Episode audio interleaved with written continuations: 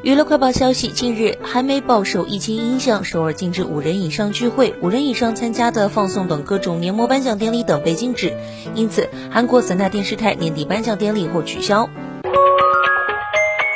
近日，金莎在网络上发布自己脸部正骨的视频，引发网友热议。随后，她在微博发文回应，表示前两天一直在录节目没上微博，直到今天上线，看到一些朋友私信。谢谢大家关注我脸部正骨 vlog 视频，有很多人好奇问我在哪里做的正骨，也有网友提醒认为我做了不好的示范。看了大家的留言，我开始担心有人因为看了我的视频去一些不正规的作坊进行正骨，从而伤害了自己的骨骼与健康。提醒大家，正骨是需要行医执照的，希望大家谨慎对待。